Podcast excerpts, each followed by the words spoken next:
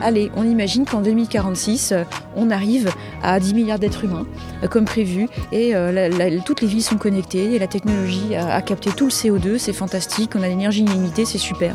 Bienvenue sur Técologie. Técologie, Kékagie Le podcast qui tente de lier technologie et écologie, alors que tous les opposent.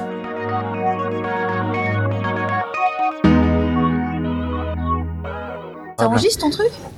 Oui. Ça enregistre ça, c'est génial. C'est un dictaphone à micro euh, bien, quoi. Bonjour la technocritique. Nous sommes aujourd'hui avec euh, Marie-Cécile Paccard, qui est technocritique et designer, et Thomas Diluccio, je prononce bien? Ça va, ouais. Qui est designer également. Euh, on va commencer honneur aux dames. on va commencer par, par toi, Marie-Cécile. Tu, on va pas te demander de te représenter. Euh, puisqu'on tu as inauguré euh, le podcast euh, l'année dernière, en décembre. Qu'est-ce qui s'est passé depuis? Qu'est-ce qui s'est passé depuis? Beaucoup de choses. ça fait bientôt un an. Eh ben, au sein du collectif Common Futures, on a avancé un petit peu. En un an, on a essayé de maturer euh, quelques outils parce que notre, but, c'est euh, de proposer un premier outil pour pouvoir aider les gens, aider les gens à prendre du recul et à concevoir différemment. Donc en un an, on a avancé un petit peu. Euh, on a fait une petite tournée de conférences avec Thomas, dont notre présence ici au forum PHP. Et on continue à écrire, à essayer de partager la bonne parole. Voilà, ça peut être mon actu depuis un an. Et toi Thomas, est-ce que tu peux te présenter? Qu'est-ce que tu fais au quotidien? Euh, Qu'est-ce que je fais au quotidien? C'est une bonne question. Moi, je suis un designer qui développe. Euh, à la base, je viens du monde de l'industrie euh, mécanique. je suis passé dans le design d'interaction et d'intérêt général. J'ai travaillé avec des élus pendant longtemps. et j'ai encore changé de vie il n'y a pas longtemps. Je suis devenu développeur dans une start-up euh, ce n'est pas sale, donc je me sens un peu chez moi ici dans le monde des techos, même si euh, je ne suis pas un gros barbu euh, féru de code. et voilà, et je m'occupe de mon petit garçon qui est l'essentiel de l'occupation de mon temps, ce qui est important en fait, sur la hiérarchisation des priorités. Et tu es impliqué du coup avec Marie-Cécile au sein de Common Future? Oui, euh, Marie-Cécile m'a, oui, enfin, oui, elle m'a embarqué, euh, m'a embarqué au début en faisant cette proposition de, de repenser, de questionner le design euh, et le travail des designers. et donc, on est en partie sur ce beau think tank. Quand vous dites designer, c'est designer, développeur, tous les métiers de la conception? Oui, au début, euh, forcément, tu commences par balayer devant ta porte parce que c'est ce qui est le plus simple. Donc, tu t'attaques à ton métier, c'est ce qu'on a censé commencer à faire. Et quand on parle des designers, de toute façon, même entre nous, entre designers, on n'est pas d'accord sur ce qu'on fait. Donc, il y en a qui font les choses qui sont visuelles, d'autres qui conçoivent des choses pas visuelles, euh, d'autres qui s'intéressent aux usages, d'autres qui s'intéressent euh, aux produits. voilà, ça dépend. et puis ensuite, on s'est rendu compte que très vite, tous les métiers qui conçoivent des choses ont des grandes similarités. Même dans le code, la notion de conception est, prédominante. Tu architectures euh, ton code, tu lui donnes une narration, euh, tu le fais progresser, tu définis une façon euh, de naviguer dans, ton code ou dans l'outil que tu vas créer. C'est de la conception aussi. L'architecture, c'est de la conception, l'urbanisme, c'est de la conception, tout est de la conception finalement. Tous les gens qui en fait créent des choses, des artefacts, on appelle ça des artefacts au sens très large, qui vont ensuite être utilisés par des personnes ou des, ou des systèmes, bah, c'est de la conception. Voilà. Et pour revenir à Command Future, du coup, c'est quoi? C'est une association? C'est une start-up? Hum, C'est une association loi 1901 depuis 4 jours. C'était un collectif informel euh, depuis 2 ans. Euh, une start-up, non. On ne peut pas franchement dire qu'on a un modèle économique et qu'on a envie de disrupter euh, quoi que ce soit. Je taquinais un peu. Ouais, mais on va disrupter. On disrupte on disrupte le design d'abord, on commence. Enfin, disrupter dans le sens premier du terme, c'est-à-dire proposer, disrupter, proposer une autre route. Voilà. Un autre sol, une autre route. Euh, bah, rentrons dans le vif du sujet, euh, qu'est-ce que c'est, quoi l'objectif de, votre travail en fait? Qu'est-ce que euh, c'est quoi le contenu? Ne pas devenir fou et folle face à l'anthropocène déjà, c'est pas mal. C'est quoi l'anthropocène?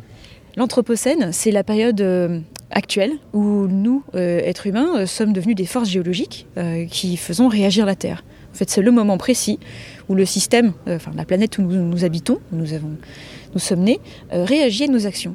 Et de façon permanente et irréversible. Voilà. C'est la définition la plus courte. Sur le contenu Ouais, il y a un, bah, peut-être non encore sur l'anthropocène, il y a un, il y a un débat, euh, il y a plus, enfin il y a de moins en moins de débats sur le fait que euh, l'Holocène ait, euh, été remplacé par l'anthropocène. Pour certains, mettre le début au début de la révolution industrielle, donc il y a 200 ans. Pour certains, c'est les années 60, euh, c'est-à-dire l'accélération des effets de l'homme sur la Terre. Mais ça, remplace, ça ne change pas vraiment l'état de fait qu'aujourd'hui on est pleinement en anthropocène. Et, euh, et notre mission, je pense à tous, c'est de clôturer le plus vite cette Terre géologique et, et de laisser la, la Terre vivre sa vie euh, plus sereinement. Du coup, avant d'attaquer le contenu, juste peut-être refaire le lien avec la, la conférence. Euh, Vous avez exposé plusieurs futurs possibles, certains pas du tout souhaitables, d'autres souhaitables. Sans les images, du coup, c'est peut-être un peu plus compliqué, mais euh, est-ce que tu peux les exposer avec tes mots? On utilise euh, le principe du design fiction, qui est une, euh, une des sous-pratiques du design, qui en fait euh, met en scène des futurs sous diverses formes. Donc ça peut être soit des écrits, des pièces de théâtre, des scénettes, des objets. Euh, créer un objet futuristique qui n'existe pas, futuriste pardon, et, et on le présente à des gens pour voir comment ils réagissent. Donc nous, ce qu'on a fait pour aller très vite dans cette conférence qui ne durait que 30 minutes, c'est qu'on a imaginé des futurs. Donc on a fait de la projection en disant, bah, allez, on imagine qu'en 2046, euh, on arrive à 10 milliards d'êtres humains euh, comme prévu et euh, toutes les villes sont connectées et la technologie a, capté tout le CO2, c'est fantastique, on a l'énergie illimitée, c'est super. Et on expose, on, on con- on- on confronte ce futur-là, qui en fait est déjà fermé, et techniquement impossible à atteindre, puisqu'on sait déjà qu'il n'y aura pas assez d'énergie pour pouvoir arriver à créer les éléments de la Smart City et en plus à les alimenter. Et là, on parle que de la Smart City. Là, tu parles d'énergie, mais énergie, c'est globalement euh, l'électricité, les ressources. Quand tu dis énergie, L'énergie, c'est ce qui est produit par ces ressources. L'énergie, elle est produite par, euh, par euh, le- le- les fossiles qu'on dégage euh, et, leur transformation, en fait. Mais l'énergie, oui, au sens large, c'est-à-dire bah, de quoi alimenter nos machines qui, qui- qui roulent, les, les machines qui sont branchées sur le- sur l'électricité, c'est ça l'énergie. Et l'énergie pour pouvoir aller extraire d'autres ressources. Ça, c'est aussi important. Et ces futurs-là, on les confronte à d'autres futurs moins souhaitables, mais qui, pour autant, eux, sont encore ouverts. Sur l'énergie, euh, on, a, on, réduirait souvent l'énergie à l'électricité. C'est un raccourci qui est assez rapide et qui est super confortable et ce qui donne l'impression qu'il suffirait de mettre des éoliennes, des panneaux solaires pour euh, régler le problème et que même voir qu'en France on n'est pas vraiment concerné par le problème parce que l'essentiel de notre énergie est produit par euh, des centrales nucléaires qui peut donc à excessivement bas carbone. tu de l'électricité là, parce qu'il y a un article qui est sorti aujourd'hui qui dit qu'en France, on, consomme trop de ressources, quoi. On est, en termes d'émissions de CO2, on n'y est pas du tout. Il faudrait, euh, encore une fois, diviser par 4 ou 6 selon les, études, euh, notre mode de vie, nos, émissions, etc.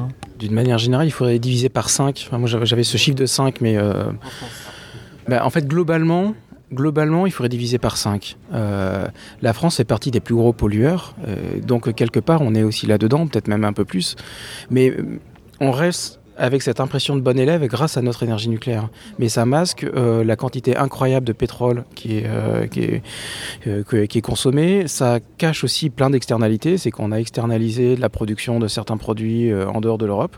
Et donc les émissions de, de- pollution se font en dehors de l'Europe. Et après, on importe des produits finis. On a l'impression que du coup, ils sont propres à partir du moment où on les utilise. Parce qu'on a simplement masqué toute l'énergie et toutes les ressources consommées pour la création de, ces choses. Mais ce qui pose un, énorme problème économique, il y a une corrélation euh, totale entre la croissance du PIB et la croissance de la consommation, de la consommation énergétique. Il y a une corrélation forte euh, et une corrélation quasi parfaite euh, entre la croissance du PIB et les émissions de CO2. Essentiellement parce que, d'une manière globale, l'énergie est massivement carbonée. Et donc au final, euh, s'il faut diviser par 5 la consommation, ça veut dire qu'il faut diviser par 5 le PIB. Et donc comment on fait Soit pour diviser par 5 le PIB, soit pour décarboner l'économie, pour faire en sorte qu'on n'ait pas à subir un, choc plus important que la crise de, de 29, euh, pour pouvoir continuer à vivre. Quels sont les autres scénarios? Vous en avez présenté d'autres euh? Qu'est-ce qu'on a d'autre comme scénario? On a un scénario euh, sur la géo-ingénierie, qui est une fascination assez assez importante euh, des technophiles. Euh, la géo-ingénierie, c'est des techniques qui vont faire en sorte qu'on va euh, émettre des choses dans l'air pour capturer le carbone, faire des voiles géantes qui vont masquer le soleil et, pour refroidir un peu la Terre, voire faire des forages dans les profondeurs pour utiliser l'énergie du magma souterrain et en bénéficier. C'est des projets complètement fous, mais qui sont euh, non, absolument irréalisables.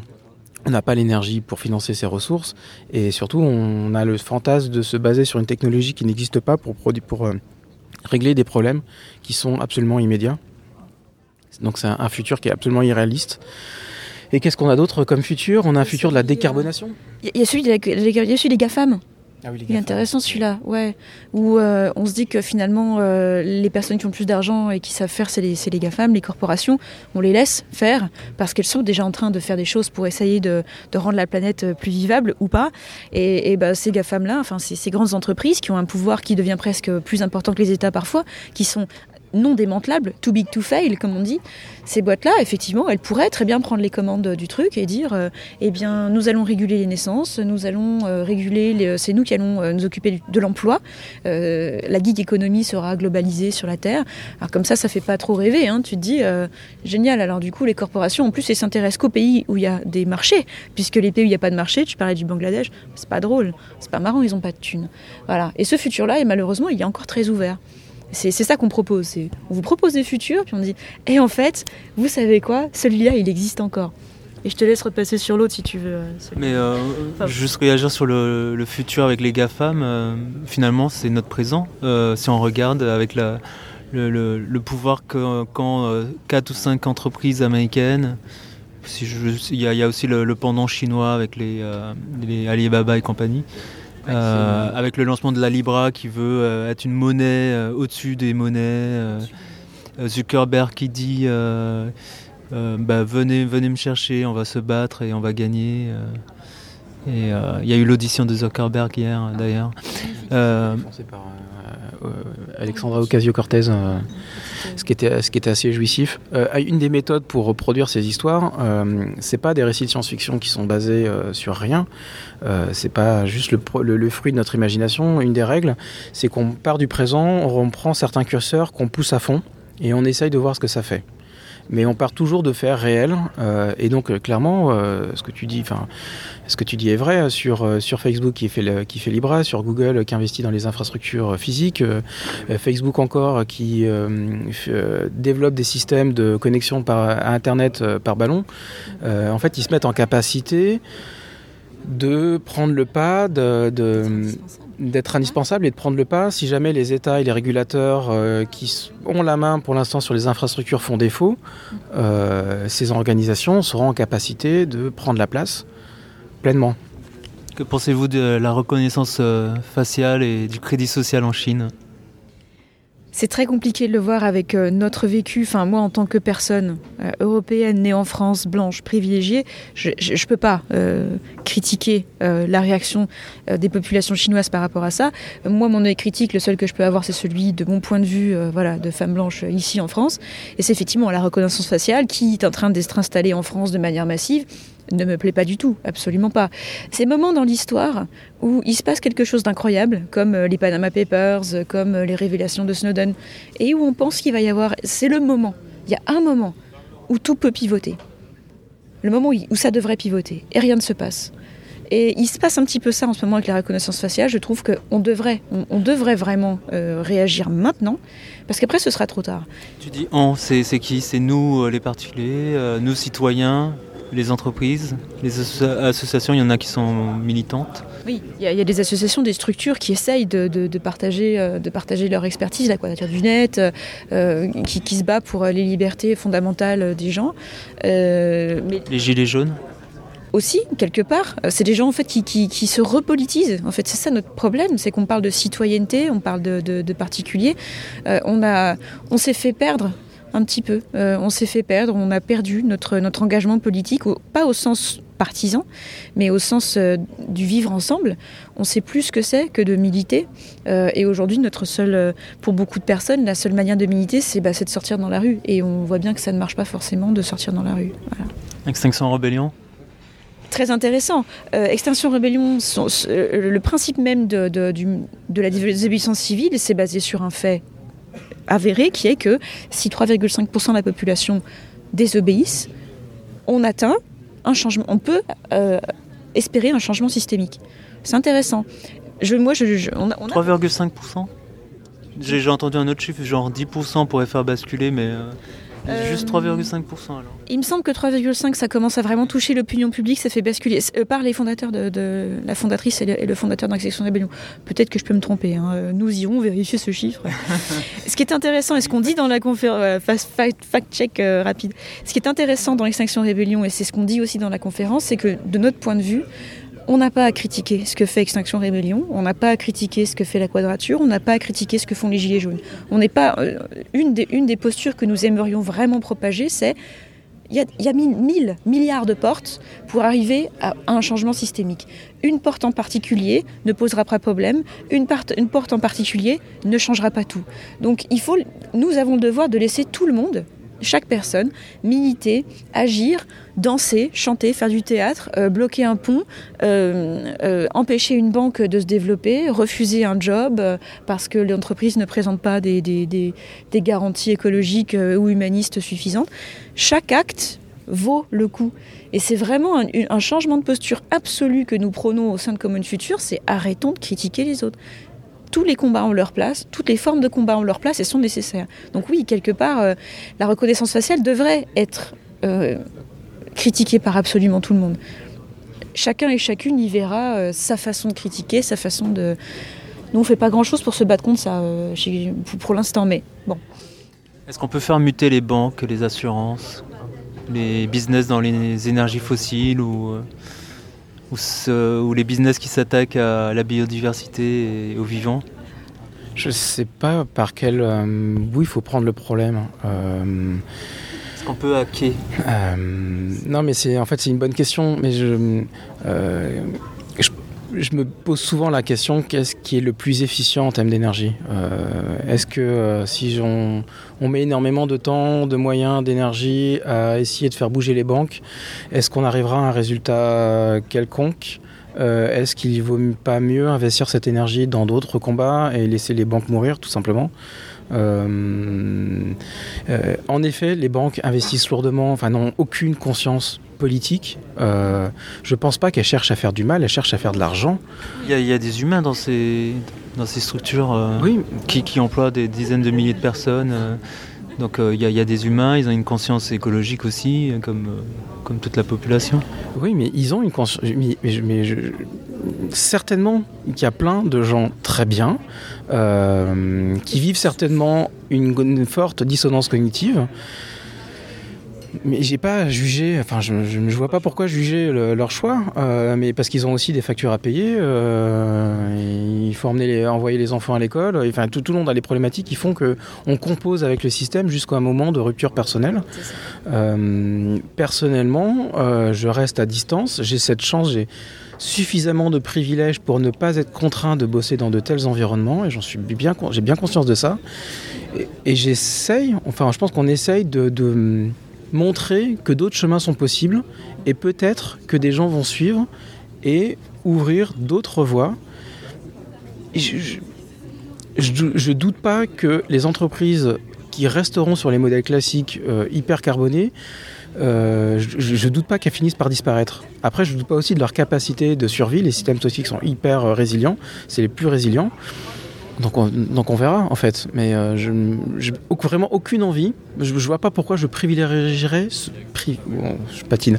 Pourquoi ce, ce combat aurait ma, préférence en fait. Je, pense qu'il est vraiment pas assez efficient et qu'on n'a pas assez de temps et d'énergie pour arriver à faire des choses. La question maintenant, voilà, ça va être combien de temps nous reste-t-il?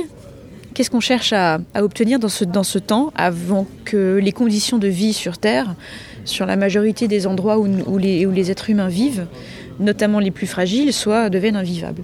On a un budget, un budget temps, un budget carbone, et qu'est-ce qu'on en fait? Est-ce qu'il y a des choses qu'il faut laisser mourir, laisser, laisser derrière nous, ou est-ce qu'il y a des choses sur lesquelles... Mais c'est très très dur de dire la solution c'est ça, il faut commencer par ça. Solution, enfin problème complexe et distribué égale solution complexe et distribuée elle aussi. Voilà. Euh, de combien de temps on a encore C'est quoi Il y en a certains qui disent euh, là c'est bon, on n'a plus qu'un an, un an et demi. Euh, hier vous parliez de 10 ans de, lors de la conférence 8 ans, pardon. Ouais, dans le... En fait, c'est pas vraiment nous, hein, c'est dans le rapport du GIEC.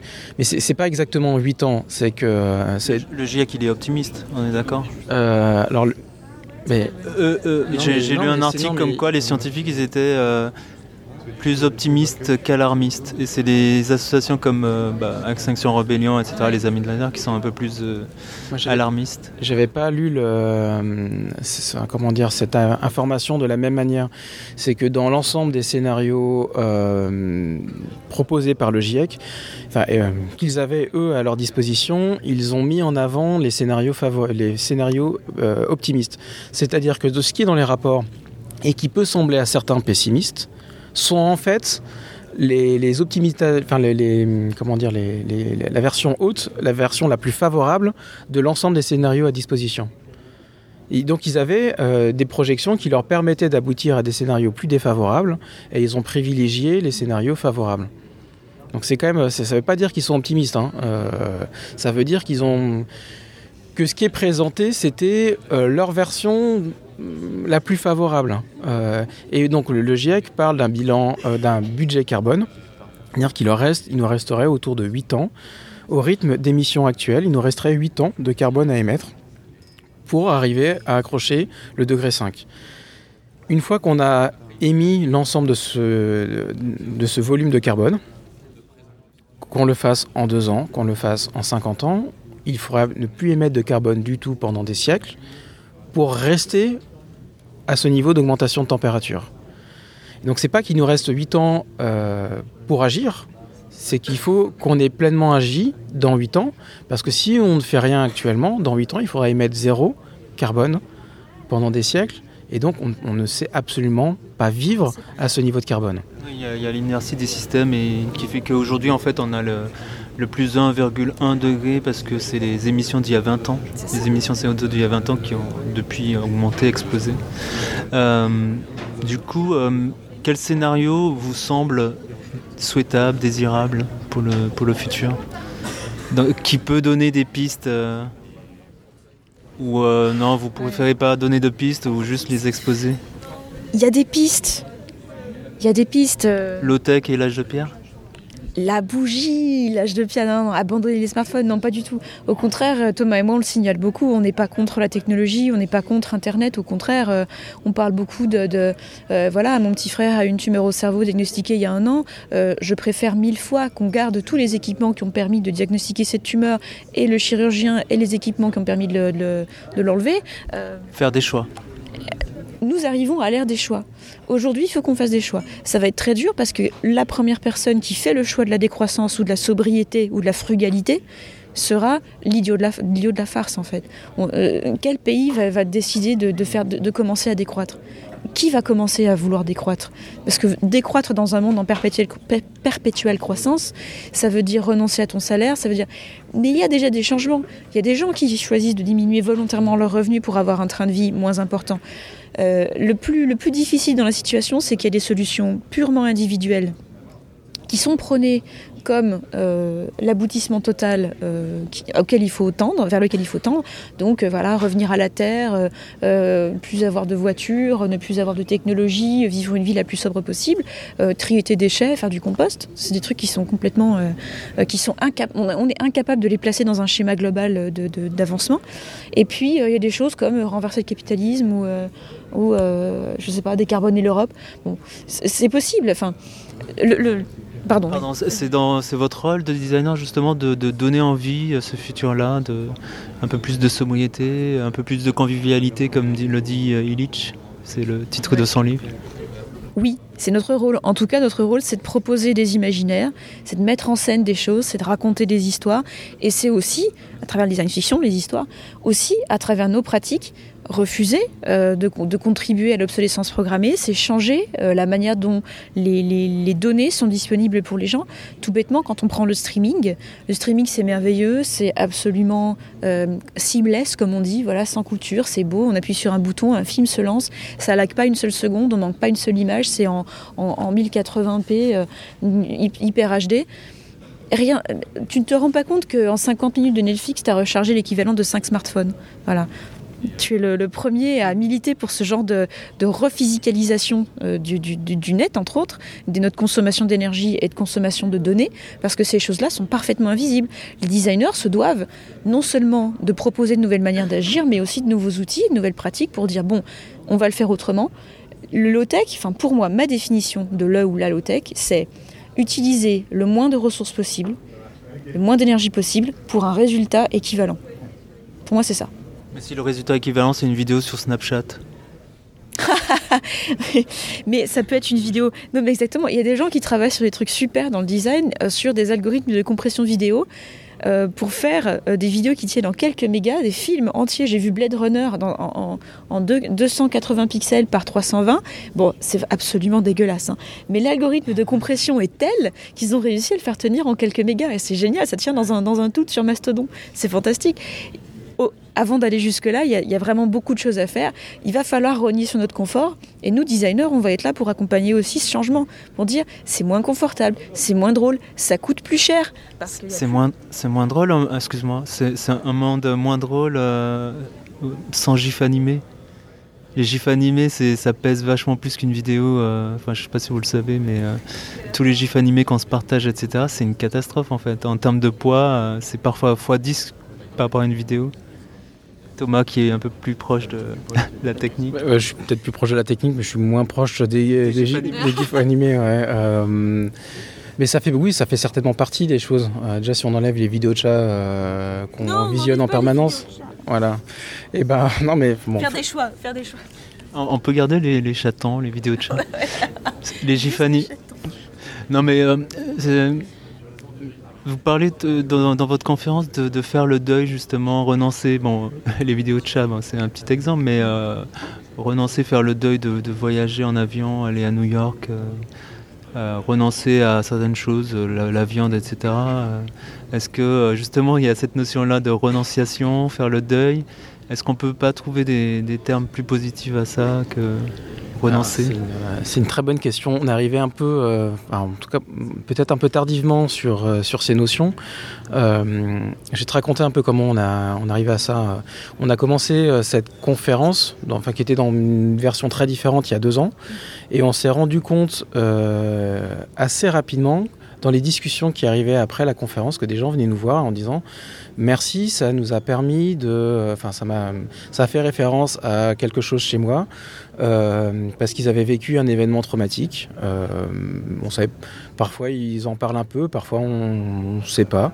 Euh, on sent qu'il y a peut-être un burn-out, il y a peut-être un décès, il y a peut-être, a peut-être quelque chose, il y a peut-être une maladie. Euh, mais c'est des épreuves, des épreuves fortes. Euh, et notre message, où on parle non pas des choses personnelles, mais quelque chose de global, environnemental. Euh, ils vivaient quelque chose, enfin, ils, étaient un peu tétanisés face à ces crises climatiques. Et ils ne savaient pas trop comment l'appréhender. Et notre intervention leur a permis de faire un, une connexion, des parallèles entre leur expérience personnelle et euh, l'expérience un peu globale. Et c'est comme ça qu'on est arrivé, je pense, euh, sur cette notion de courbe de deuil, euh, avec euh, d'abord du déni, après de l'acceptation, et puis après, et après ainsi de suite. Et toutes les phases, voilà, le marchandage, quand tu dis mais si j'arrête de, de, prendre l'avion, du coup c'est bon, je peux continuer à manger des sushis. Cette espèce de période un peu bizarre. Et puis c'est pas vraiment, enfin, on va continuer à voyager. On va continuer à aller à New York. Ça va juste être beaucoup plus relou, on va voyager différemment. Euh, quand j'irai voir mes beaux-parents en Angleterre, bah, je prendrai d'abord euh, le train, ensuite le bateau, peut-être il y aura un bout en, en calèche. Je sais pas, je dis ça, peut-être que dans 20 ans, euh, finalement, il y aura plus de calèches, parce que les chevaux, c'est quand même vachement cool. C'est ça, c'est pas l'immédiateté qui nous est offerte par le surplus d'énergie dont on bénéficie. Enfin, on bénéficie pas, on l'a extrait. On- le- tout ce dont on profite aujourd'hui, c'est un surplus. On en profite sur le dos de quelqu'un. Il y a toujours quelqu'un qui trinque. Qui va trinquer? Alors nous, déjà, puisque de notre vivant, on va, vivre les conséquences du changement euh, climatique qui nous entoure. Et aussi les, gens derrière nous, euh, quand on dit nos enfants, euh, ils vont bien trouver une solution technologique, ouais, bah ça dépend quel monde on leur laisse, quoi. Hein, c'est ça, vraiment. Mais oui, effectivement, on continuera à regarder des vidéos, elles seront beaucoup plus dégueulasses. On continuera à voyager, on voyagera différemment sur des temps beaucoup plus longs, comme on faisait avant, en fait. On arrête Netflix et on se partage des CD-ROM. C'était il y a 10 ans. Non, mais, euh, en fait, c'est- monde achetait les DVD. Mais ça, fait- ça fait partie de ça fait partie de l'organisation. Euh, il y a une discussion super intéressante euh, à, à Lyon quand on a donné euh, justement avec la FUP euh, et des- quelqu'un est, venu discuter et expliquait que ben il faisait un kilomètre euh, euh, une heure de vélo pour venir bosser parce qu'ils avaient décidé d'habiter en campagne et qu'il était très heureux de ça et que pour lui ben, il n'était pas question de changer sa qualité de vie, c'est-à-dire qu'il voulait continuer de faire des soirées, des choses de s'organiser. Simplement, il fallait, enfin, en fait, il fallait simplement s'organiser. C'est plus long, euh, il y a une heure de vélo, il faut un équipement, mais il voulait pas prendre de voiture. Euh, mais au final, euh, l'encombrement des routes fait qu'il aurait mis le même temps en voiture. Simplement, il s'est un peu plus d'effort, un peu plus d'organisation, et la qualité de vie finalement n'est pas vraiment dégradée. Simplement, on s'organise et, on fait. Et je vais revenir juste à un truc sur la courbe de deuil en fait, Euh, enfin sur la notion de deuil. Euh, c'est peut-être quelque chose à travailler dans notre, dans notre intervention, mais hum, on remarque quand même que la notion de deuil, elle heurte un peu plus les personnes qui n'ont pas rencontré d'épreuves. Alors c'est bien de ne pas avoir rencontré d'épreuves, tant mieux. parce On peut, euh, on n'a pas besoin d'être malheureux dans la vie. Euh, mais, alors, mais ces gens qui n'ont jamais eu la moindre difficulté, il faut qu'ils soient prêts à affronter une difficulté qui est euh, infinie. Et peut-être qu'il faut qu'on regarde comment faire en sorte que ces gens ben, se préparent à potentiellement perdre des choses. Parce que peut-être que perdre pour eux leur smartphone, ça sera un drame absolu, alors que perdre un enfant, c'est infiniment pire. Il y a, aussi un, un gros travail qu'on va faire dans la tech parce que nous aussi, ça nous affecte beaucoup dans le design.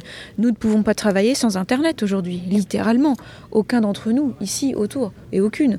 Euh, une des choses à laquelle il va falloir qu'on s'habitue, c'est Internet va être exactement comme le courant électrique ou le chauffage, intermittent parfois, dégradé. Euh, la 4G, la 5G, c'est fantastique. Euh, pour moi, ça n'aura pas une durée de vie. euh, c'est pas possible de maintenir tout ça. Le numérique aujourd'hui c'est une ressource non renouvelable, ça pousse pas dans les arbres ni dans les champs et c'est en voie d'épuisement. Notamment l'antimoine, c'est toi qui parlais de non pas d'antimoine mais voilà l'antimoine notamment c'est 5 ans je crois. Dans 5 ans on n'en a plus et c'est le cuivre. Le cuivre, c'est 10-15 ans, je crois. On en est à 10-15 ans, là, de cuivre. C'est rien. Bon, Il y a des travaux. pas- ouais. Il y a des travaux assez vraiment intéressants sur, euh, sur, le- sur les métaux. On estime que le pic de, pour l'extraction des métaux, c'est 2050. Euh, tout- un peu tous métaux confondus, hein, donc il faut certainement affiner euh, qu'il il reste des ressources en fait excessivement abondantes. Donc virtuellement, on pourrait tenir encore des années, des siècles, sauf que les, euh, les gisements sont à des niveaux de dilution tels désormais qu'il faut une énergie, euh, il fera une énergie astronomique.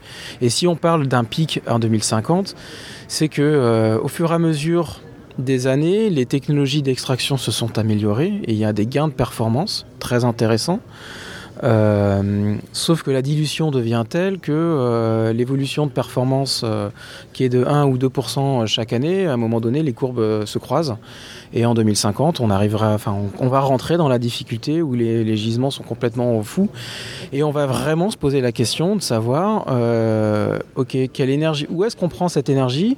Est-ce qu'on prend, on, se permet d'émettre ce carbone-là pour extraire quelque chose de très dilué?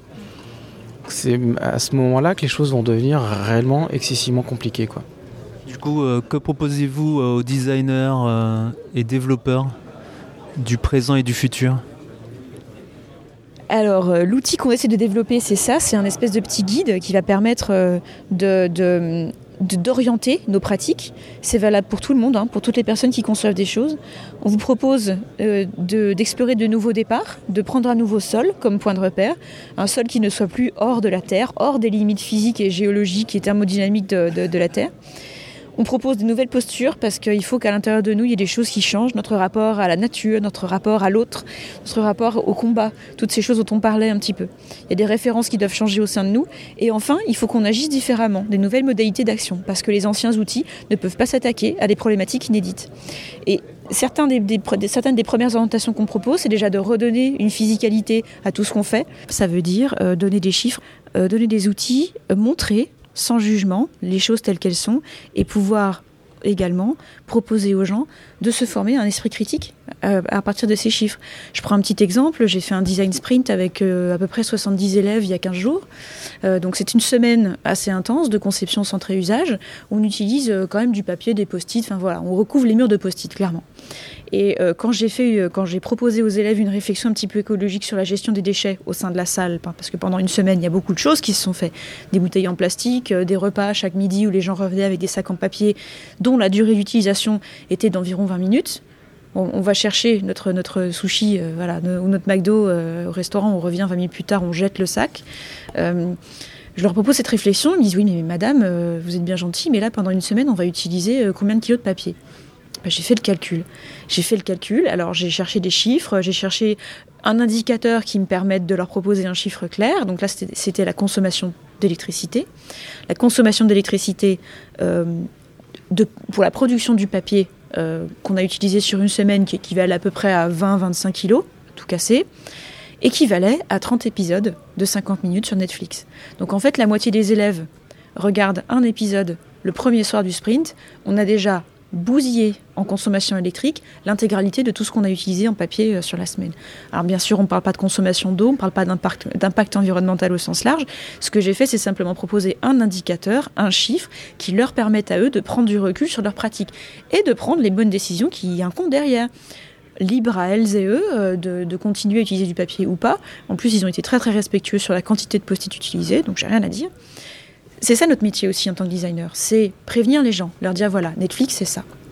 Euh, Il y a quelque chose, il y a un mouvement très intéressant euh, dont on a parlé ensemble hier et qui commence à revenir, c'est le web a un prix. Internet même a un prix. Et on commence à s'en rendre compte, parce qu'en fait, euh, voilà, les grandes entreprises, euh, les grandes structures ont pris à leur charge le coût de ces infrastructures, le coût des serveurs, euh, le coût du design extrêmement bien foutu de Google Docs, de tous ces outils qui nous facilitent la vie, du stockage de données aussi. Aujourd'hui, on met tout sur YouTube. Voilà, on parlait avec quelqu'un de la FUP, il me disait, moi je filme tous mes trajets en vélo et je les mets en ligne sur YouTube. Super. Qu'est-ce qui va se passer quand on va vraiment vouloir se passer de YouTube? Il va falloir qu'on se crée des instances PeerTube libres, auto-hébergées. Ça coûte de l'argent, ça. Héberger tous les jours plusieurs gigas de données, combien ça va Enfin, Internet a réellement un prix. Aujourd'hui, ce prix est absorbé par les GAFAM qui, en retour, se gavent de nos données personnelles, entre autres. On va retrouver cette physicalité. On va être forcé, en fait. Donc là, tu parles de mesurer, mais euh, pour les développeurs et designers qui souhaitent euh, avoir un impact, s'engager, c'est quoi? C'est bosser dans les assos, quitter leur job, se mettre à la permaculture quoi? Enfin, j'aime bien ce, ce que dit Geoffrey Dorn aussi, c'est euh, cultiver des compétences finalement, lire, apprendre des nouvelles choses, euh, faire de la permaculture, de la coutellerie. Thomas? C'est c'est une, une très bonne chose. Je ne sais pas quel est le chemin, quel chemin ils doivent prendre, euh, mais se rapproprier des, euh, des savoirs, des savoirs basiques, c'est quelque chose d'assez intéressant. Euh, ce qui est intéressant, c'est pas nécessairement le, euh, le savoir en lui-même, mais c'est la reconnexion avec la réalité tangible, qui est déjà un bon moyen de commencer à faire un chemin assez intéressant. Euh, ça permet de sortir de son euh, son système complètement éthéré, complètement hors sol, et on commence à se reconnecter. Chacun trouve le la, la chose qui lui va bien. Si tu as envie de, de, faire des, couteaux, ben vas-y, fais des couteaux. Euh, je sais qu'il y a des confrères, euh, les sismos, qui ont organisé un, ce qui s'appelle le banquet sismique. Et il me semble que dans leur volonté, il y avait une volonté de, de, reconnexion. Il y avait des débats philosophiques très intéressants avec Cynthia Fleury. Mais en même temps, il y avait des, une forge. Ils ont appris, ils ont, certains ont frappé leurs couteaux. Il y avait des gens qui dansaient. Ils ont fait des repas ensemble. et cette reconnexion à la réalité, semblait avoir fait énormément de bien aux participants.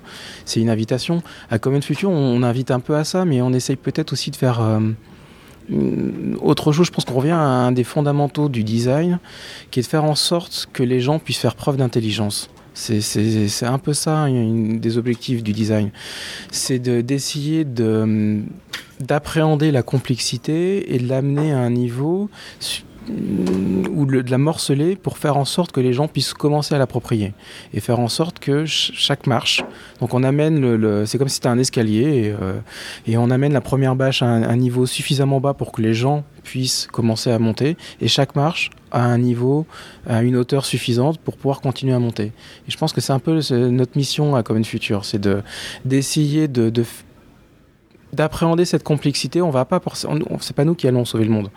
Pas du tout, mais on essaye de, naviguer dans cette complexité, de trouver des outils qui permettent aux gens de faire preuve d'intelligence et d'autonomie face à ces défis et que eux puissent au, final être les vrais acteurs du changement. On veut juste leur donner des outils. Je pense que c'est ça quoi. On veut les et, et par notre conférence, on s'est rendu compte qu'on a aussi débloqué des gens. Des gens étaient tétanisés. On leur a permis finalement de faire preuve d'intelligence en les en faisant sortir de cette tétanie. Et ça leur a permis, je pense, derrière, de faire la première marche, euh, le premier pas d'un chemin qui permettra au final d'aboutir à une vie plus résiliente et qui reste encore belle malgré tout. Qu'est-ce qui vous anime? C'est ça, c'est déclencher ce comment dire ce, changement. Enfin? Euh, moi, il y a deux choses qui m'animent. Euh, ma vision du design, c'est pour moi la mission, c'est d'apporter de la beauté au monde. Euh, cette beauté, elle est, physique ou pas, ça peut être une élégance, ça peut être une sobriété, ça peut être euh, simplement, je pense que c'est ma, mission. Je, je, veux, rien laisser derrière moi, sinon peut-être d'avoir apporté un peu de beauté et faire en sorte que d'autres puissent en, en apporter. Et la deuxième chose qui m'anime, c'est, je pense, une conscience de l'intérêt général. C'est pour ça que j'ai euh, travaillé avec des élus des collectivités euh, euh, pendant longtemps. C'est cette notion de quelque chose supérieur à moi et que cette quelque chose soit une, une, société humaine. Et mm, c'est pas un engagement spirituel je crois, pas, crois pas en un, être supérieur imaginaire ou, euh, surnaturel. Euh, mais, mais, tous les efforts qu'on a eus pour construire des sociétés organisées, sortir de notre animalité et avec cette envie parfois de se taper sur la gueule, de, créer des organisations, un vivre ensemble. Euh, en France, on est arrivé à une forme intéressante qui est la République.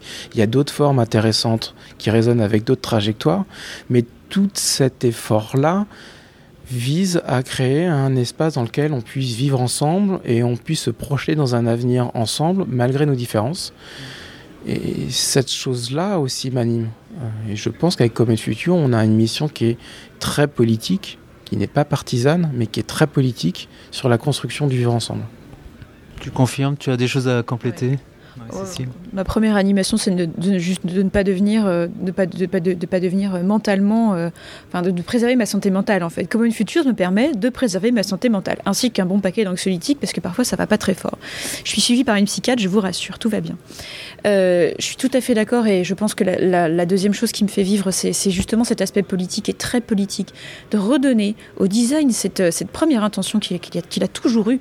On impacte la vie des gens merde à la fin. Hein. Euh, tout ce qu'on fait a une conséquence. Nous imprimons une direction pour des gens. Quand on, quand on crée un standard euh, euh, sur, de, branchement sur un, sur un enfin sur un, appareil, voilà, l'USB-C par exemple, et quand, quand on décide, quand il y a une décision consciente de, répandre ce standard et créer un magnifique adaptateur à 75 euros pour aller contre ce standard parce qu'il est arrivé trop tôt, ça imprime une façon de faire les choses. Imprime, le, le design rend possible, code is law, comme disait Laurence Lessig, ce que nous faisons dans le design et dans le code, et dit aux gens comment ils doivent faire. Et de fait, dit aux gens qui ne, qui ne rentrent pas dans les cases concrets que leur existence ne vaut pas le coup ou que ce qu'ils ont envie de faire n'est pas possible. Et ça, ça va pas du tout.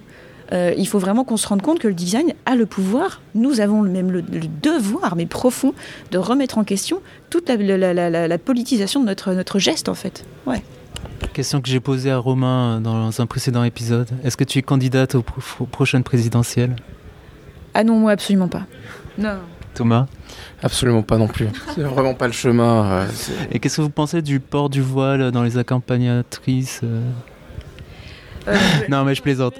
Mais justement, le, le, le, débat, le débat public qui est pollué par ça, alors qu'il y a des choses beaucoup plus importantes, tu en penses quoi?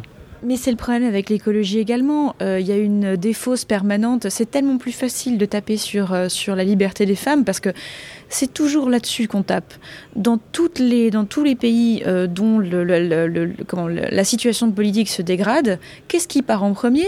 Les droits des femmes. Tu veux dire qu'il y a une heuristique par rapport à ça? Ah bien sûr, ah oui, c'est constaté. C'est les droits à l'avortement, c'est les droits à s'habiller comme on veut, c'est toujours ça qui part en premier. C'est quand même bizarre. voilà, la PMA, etc. Le, le, Aujourd'hui, le port du voile, moi je suis, je suis une fervente féministe, euh, euh, décolonialiste et intersectionnelle, c'est-à-dire que je, je, je suis pas j'essaye vraiment de soigner mon féminisme blanc parce que je suis une femme blanche, donc forcément, je n'ai pas, euh, je ne subis pas les oppressions des femmes noires ou des femmes voilées ou des femmes machin.